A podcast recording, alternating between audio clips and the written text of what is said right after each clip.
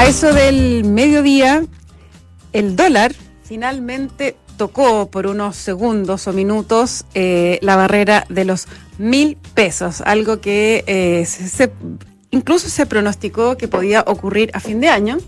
Pues no, ocurrió esta mañana, luego bajó naturalmente, cerró en 900 y algo, 93 eh, creo. Eh, pero de todas maneras es un, punto culmine en esta escalada del dólar. Los analistas dicen que es más bien por escenarios externos, por el precio del cobre, pero de todas maneras me gustaría que eh, partiéramos conversando de eso y muchas cosas más en esta edición de Terapia Chilensis en este día miércoles. Bienvenido Arturo Fonten. ¿Cómo estás? Mucho gusto. Igualmente, bienvenido Pablo Ortúzar desde Edimburgo. ¿Qué tal? Hola, Bien, muchas gracias. Se te ve muy veraniego para allá, comparado con nosotros. Sí. Sí, por supuesto. Aquí estamos con unos 18 grados, o sea, una locura de calor. Mira. Bueno, pero... tú estás de polera, pese a, esa, temperatura.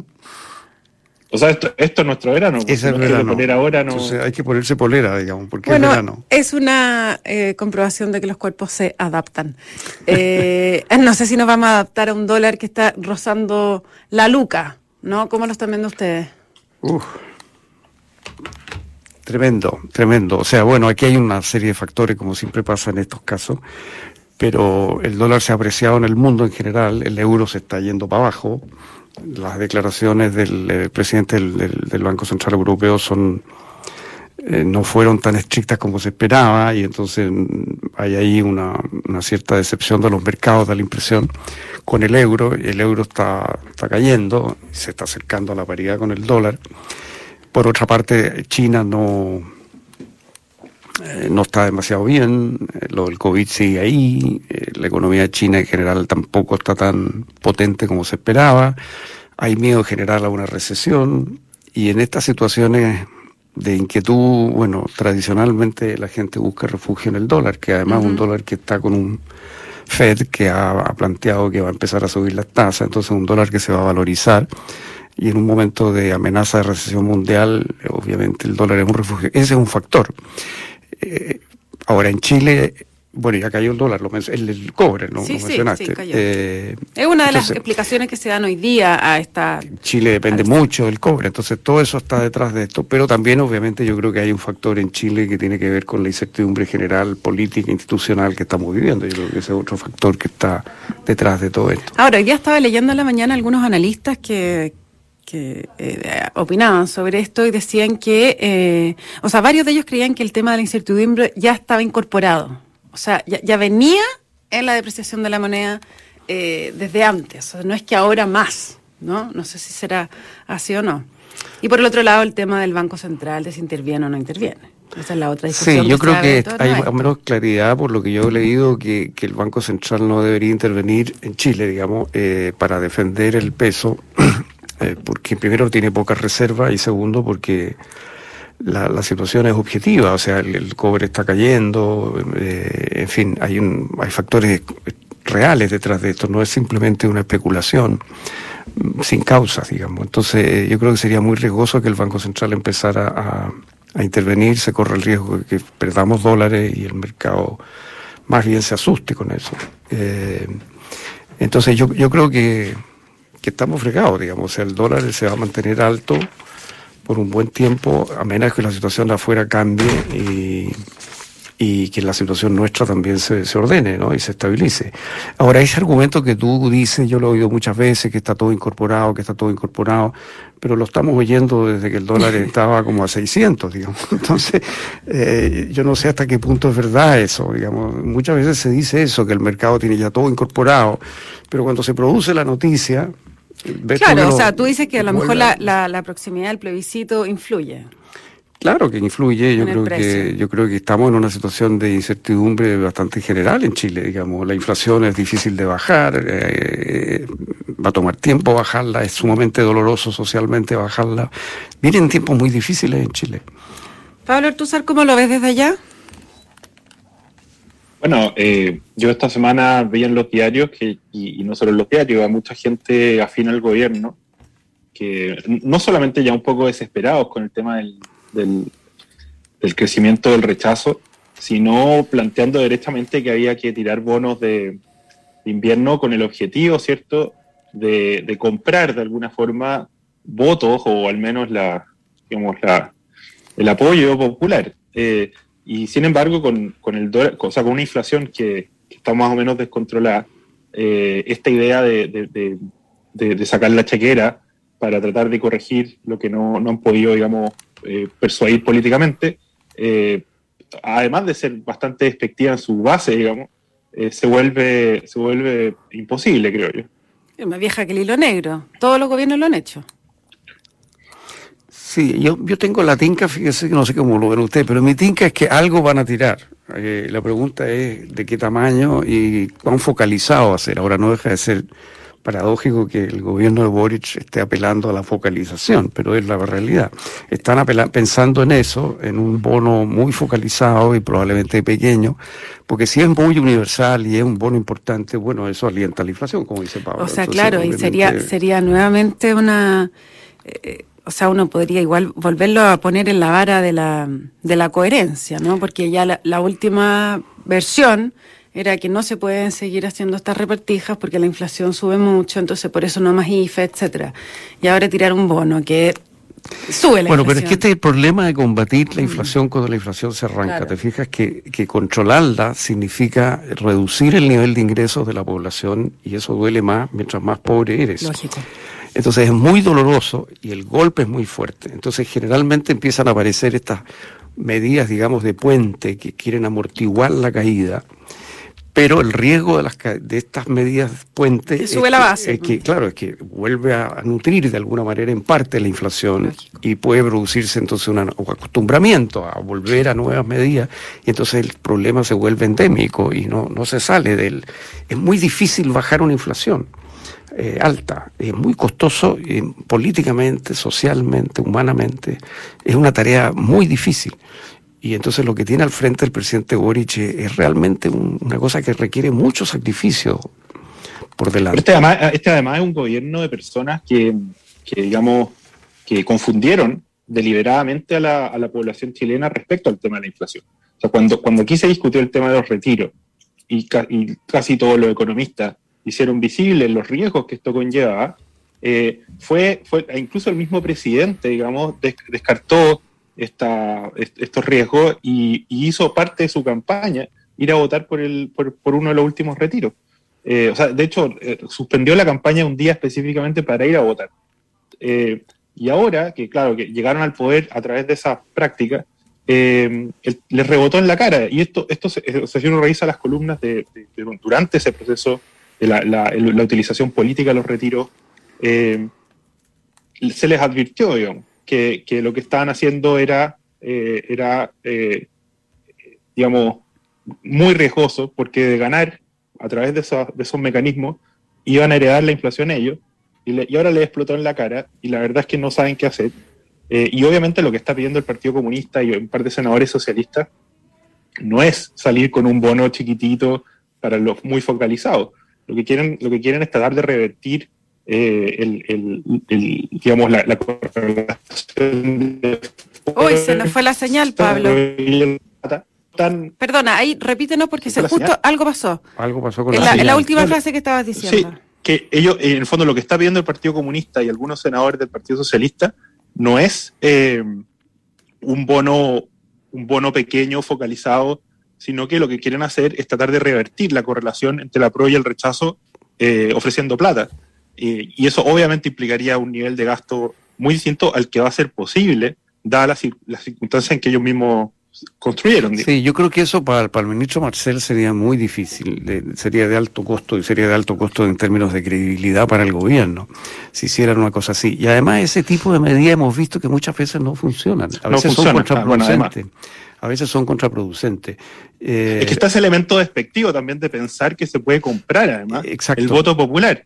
Que en, en, fondo, en una, en una campaña de la prueba un poco desesperada, también vimos ahí a, la, eh, a una filósofa eh, de, apellido Urenque, que, que está a cargo de la carrera de filosofía en la, Universidad de Santiago el Diana sábado Urenque, en una columna de la tercera.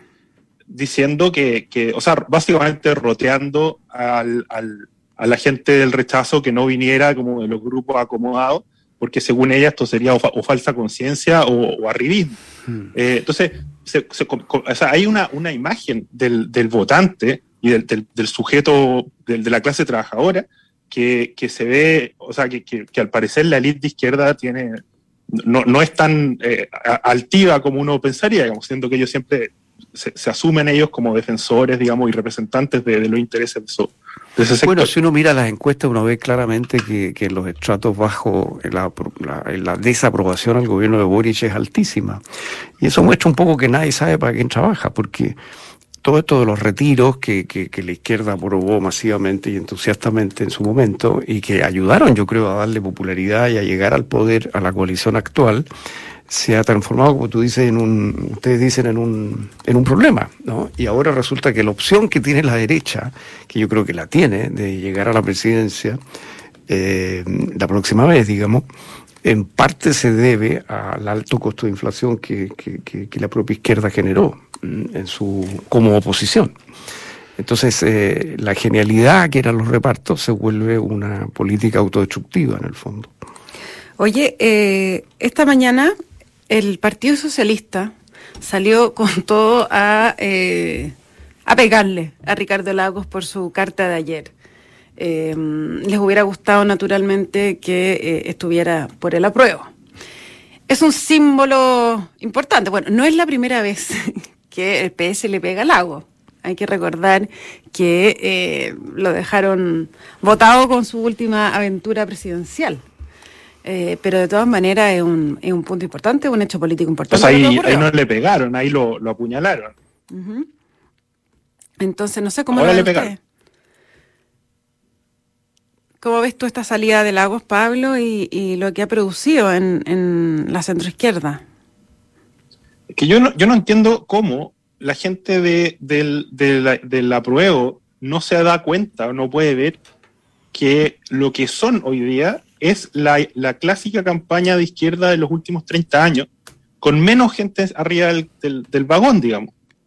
Eh, entonces, es lo, que dice el, expresidente Lago tiene todo el sentido del mundo. Está diciendo necesitamos una, constitución que genere, es cierto, unidad, que, que genere consenso, que una al país y no una que sea vista básicamente como el caballito de batalla de una facción política. Eh, y, si, ellos no son capaces de ver eso, y en el fondo lo único, lo, único que quieren es, es, ver si Lagos se sube o no al carrito, al carrito de la campaña de izquierda, pucha, están muy perdidos. Y además que al frente lo que se está armando ya eh, eh, no, está operando en la cancha de izquierda a derecha, sino que el, rechazo se está volviendo una fuerza políticamente más transversal y socialmente más transversal, lo cual al, mismo tiempo es muy problemático. Y, como yo decía antes, eh, la, la, izquierda y la intelectualidad izquierda está pasmada frente a esta situación. Han reaccionado de manera muy agresiva en algunos casos, eh, muy despectiva en otros. Y nada, pues, o sea, aquí, aquí se, cometieron errores muy profundos. El, único que yo salvaría, de hecho, es a, Noam Titelman, que obviamente en su sector es considerado un amarillo atroz, digamos, y, quién sabe qué más. Además que si no, perdón, pero si no lo salvas, que a nuestro panelista, a tu otro ah, panelista de este programa, no sé yo. ¿ah? Pero, él, él advirtió muy temprano que era necesario dejar de humillar los símbolos patrios, dejar de humillar, digamos, la idea de nación eh, chilena, eh, y también que era necesario, eh, que iba a ser muy importante cuál la, disputa por qué versión de constitucional era más reformable, dado que nadie estaba feliz con las alternativas. Pero esta, pero esta, esto estoy diciendo columnas desde un par de meses, digamos. Pero nunca, la verdad es que el, resto está ahí metido, o sea, la, intelectualidad izquierda es una red de, de, muchos profesores universitarios con muchos títulos y muy connotados, pero que se dedica básicamente a pegarle al bombo. Eh, y, y, y, la, y, y Noam Titelman, que efectivamente está pensando pasó colado y, no fue tomado en cuenta, pero la verdad es que mirando en retrospectiva su advertencia eran muy importantes. Pero, ¿y cómo les parece a ustedes la, reacción del Partido Socialista? Porque a mí me parece que la reacción eh, es un poco torpe. Porque, ¿En qué sentido? En el sentido de que el Partido Socialista está por el apruebo. Y lo que ha hecho Lagos es, por una parte, es verdad, es abrirle al rechazo un camino, ¿no es cierto? Diciendo ustedes, si están por el rechazo, tienen que hacer una nueva constitución. Claro. Y si ustedes están por el apruebo, eso es lo que ha dicho Lago, tienen que hacer reformas muy sustanciales al texto que emanó de la convención. Entonces, uno pensaría que lo que el Partido Socialista debía haber dicho eh, es, bueno, esto abre el abanico de las razones para aprobar. Habrá algunos que aprueben, una minoría, 11% solamente según CADEM, que quiere el texto tal cual, y una mayoría mucho más grande que quiere que el texto sea profundamente reformado una vez que sea aprobado.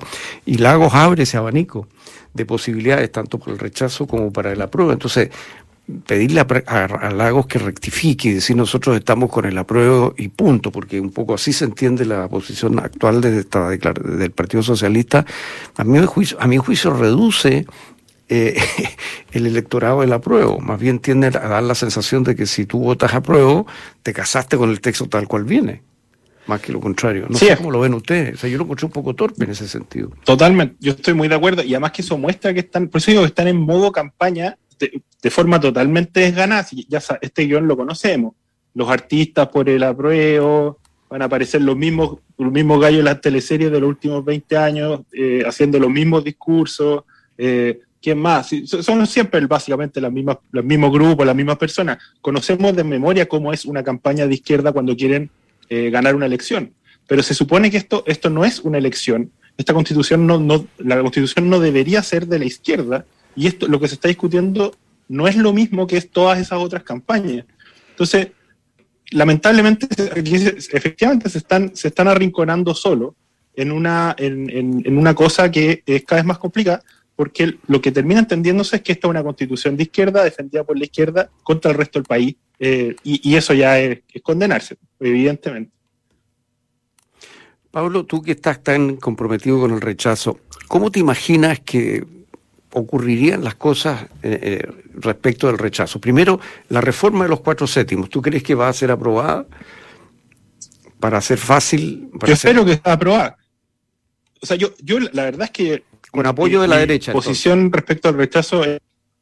sí, sí, o sea, yo, yo creo que eso, eso se debería conseguir. Más o menos lo que hemos, lo que, lo que he ido viendo, lo que he podido monitorear, es que, es que la, digamos, aquí no hay, no hay ninguna... Eh, fuerza dentro de la derecha que quiera desoír realmente eh, lo que se manifestó con el, 80% de apruebo, digamos. Pues ya supongo que habrán, muchos habrán aprendido por lo menos a la mala la lección de que en verdad hay, o sea, la, la, manifestación de la voluntad popular fue que había que cambiar el modelo institucional y la constitución.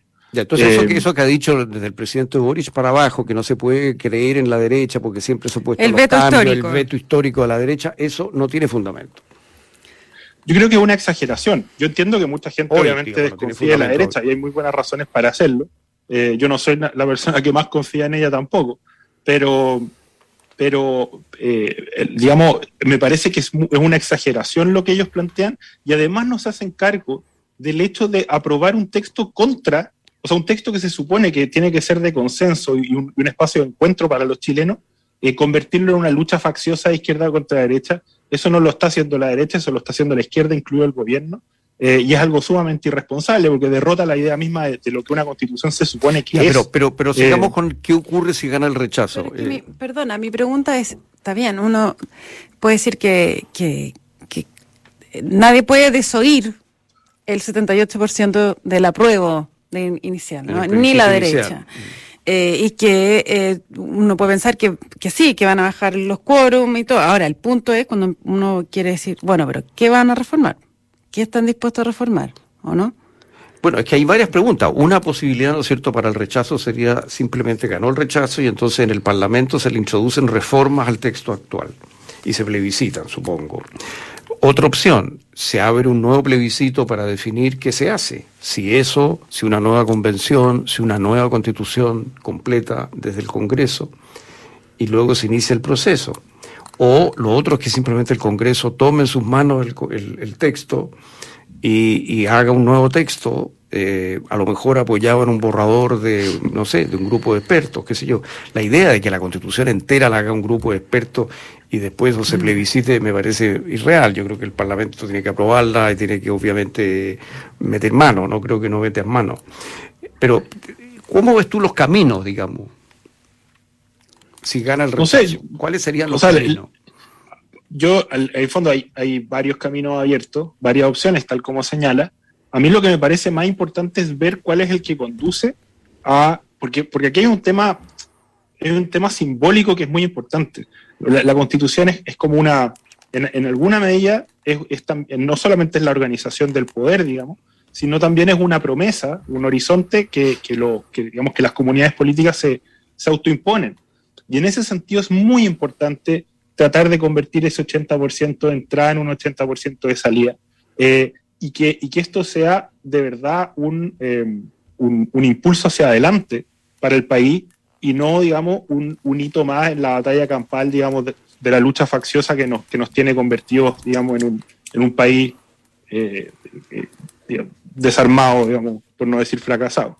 esa es la. entonces, yo, es eso lo que yo trataría de maximizar eh, empezando, bien, evaluando las opciones que se puedan abrir respecto a, cómo seguir si es que gana el rechazo.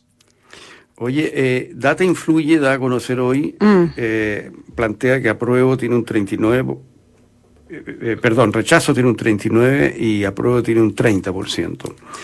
Pero hay un punto que... no, no, no, perdón, perdón, que aprueba tiene un 41% y rechazo tiene un 46%. 41 y 46, eso sería lo que da a conocer hoy Data Influye, o sea, cinco puntos de ventaja para el rechazo. Pero eh, eso convive con el hecho que un 58% se siente decepcionada en el sentido de que el proceso constituyente estuvo por debajo o muy por debajo de sus expectativas. Y, este es el punto que quería ver cómo lo, lo examinan ustedes. Si gana el apruebo, un 39% considera que habrá paz social contra un 30 del rechazo. O sea, a pesar de que la mayoría está con el rechazo, hay una mayoría de nueve puntos que cree que habría más social, más paz social ganando el apruebo.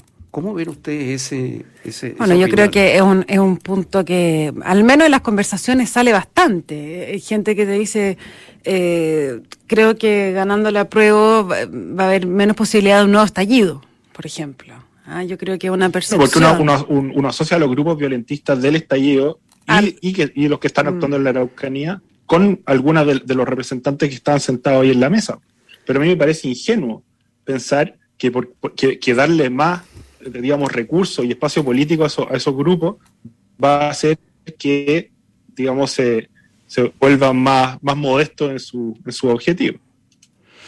No sé, yo creo que al final eh, hay, hay demasiadas eh, variables que influyen en la determinación del voto. ¿ah? Eh, y, también siento que hay una volatilidad importante en las decisiones de voto, aunque la encuesta dice lo contrario. Pero sí lo que, lo que noto es que no, no hay una sensación muy cómoda respecto de la, de la elección. ¿no? No es, un, no es una votación fácil. No. ¿Ah? Como, como así ha ocurrido otras veces, que uno quizás va más decidido a, un, eh, a, la urna eh, o más convencido de. O sea, ¿tú crees que, que, que, hay cierta fluidez, incluso lo que están marcando hoy día apruebo o rechazo en, su, en las encuestas? Que hay Tiendo a pensar que una, es una cosa bastante pequeña, pero es lo que me toca ver en las conversaciones de calle, mm. de pasillo. porque, el, número de indecisos ha caído, pero lo que puede ser verdad es que hay una parte de los que están ya decididos que, que, pueda cambiar claro, la campaña eh, que viene. Lo veo más, eh, veo más eh, apruebos indecisos que rechazos indecisos. Eso eh, a lo que voy, no va a cambiar la tendencia, pero mm. no, no me toca mucho ver a gente que esté decididamente por el apruebo cómoda. Es, que además la, campaña hoy día se volvió, por otro lado, sumamente ilustrada. O sea, el punto ahora es, oiga, pero lea, la, lea el proyecto, que todo, o sea, leamos el proyecto, obviamente. Mm. Yo, llamo a leer el proyecto, eh, pero ellos suponen, o sea, han, querido decir que la decisión se debería tomar exclusivamente en base a una lectura ilustrada, digamos, del, texto y, punto. ¿Y por qué no? ahí hay un error. ¿Por qué? ¿Perdón? ¿Por qué crees que hay un, error? A mí me parece bien eso. No, no, porque una cosa es una cosa del texto constitucional, y yo también, o sea, obviamente todos los que pertenecemos, digamos, a la, gente que le gusta leer, lo va a leer y va a tomar una decisión en base a eso, pero había una expectativa muy importante, igualmente importante, en generar un proceso que, eh, que fuera terapéutico para un país quebrado, eh, para un país moralmente quebrado, digamos, que era, era muy importante que el proceso constitucional fuera un proceso que de verdad ya, pero eso ya no ocurrió, una especie de encuentro. Pero eso ya no... y eso ya, pero eso ya no ocurrió y es y es un pero pero pero pero mucha de la gente que promueve hoy día el texto no se da cuenta de lo importante que era que eso ocurriera. Eh, y, ahí es donde uno dice, bueno, se lo farrearon, efectivamente, por, pero no, tomarle el peso a eso. Pero hoy día el rechazo está punteando. Entonces la pregunta es, bueno, si gana el rechazo, ¿se va a hacer una nueva constitución con esas características de, crear consenso? ¿Una va a ser una constitución completamente nueva? ¿O se le van a introducir reformas a esta? ¿Qué se va a recoger de lo que la convención aprobó? Lagos dice que hay que recoger cosas importantes, que hay muchas cosas valiosas en el texto de la convención. ¿Tú crees que el rechazo y que la, está en esa línea? En lo que sugiere Sí, por supuesto. De hecho, por ejemplo, el proyecto que salió en, eh, casa, casadetodos.cl, eh, lo que están haciendo es mostrar lo que podría ser una versión del texto eh, a, partir del trabajo de la propia convención y de las propuestas que la convención tuvo arriba de la mesa, eh, construir una, una, versión que, fuera, que, que, más o menos se haga cargo de, de, de digamos, las críticas que, ya están arriba de la mesa sobre, sobre el texto actualmente presentado. Bueno, esa es una propuesta interesante, ¿y tú, pero ¿tú crees que esa es la propuesta que la derecha va a tomar o que la gente del rechazo va a tomar? O algo parecido a eso, digamos. Pues yo, yo creo que por ahí tiene que ir, por ahí va a ir encaminar la cosa, muy, muy probablemente. Pablo Ortúzar, Arturo Fonten, muchísimas gracias por esta sesión de Terapia Chilensis. Les cuento que la transformación digital de tu negocio nunca estuvo en mejores manos. En Sonda trabajan para que disfrutes tu vida, innovando y desarrollando soluciones tecnológicas que mejoran y agilizan tus operaciones. Conócelos hoy. Sonda Make It Easy. A continuación, no se vayan, porque viene información privilegiada al cierre y luego sintonía crónica epitafios junto a Bárbara Espejo y Rodrigo Santa María. Que estén todos y todas muy bien y nos encontramos mañana a las 8 aquí en Terapia Chilensis. Chao. Chao. Muy buenas noches.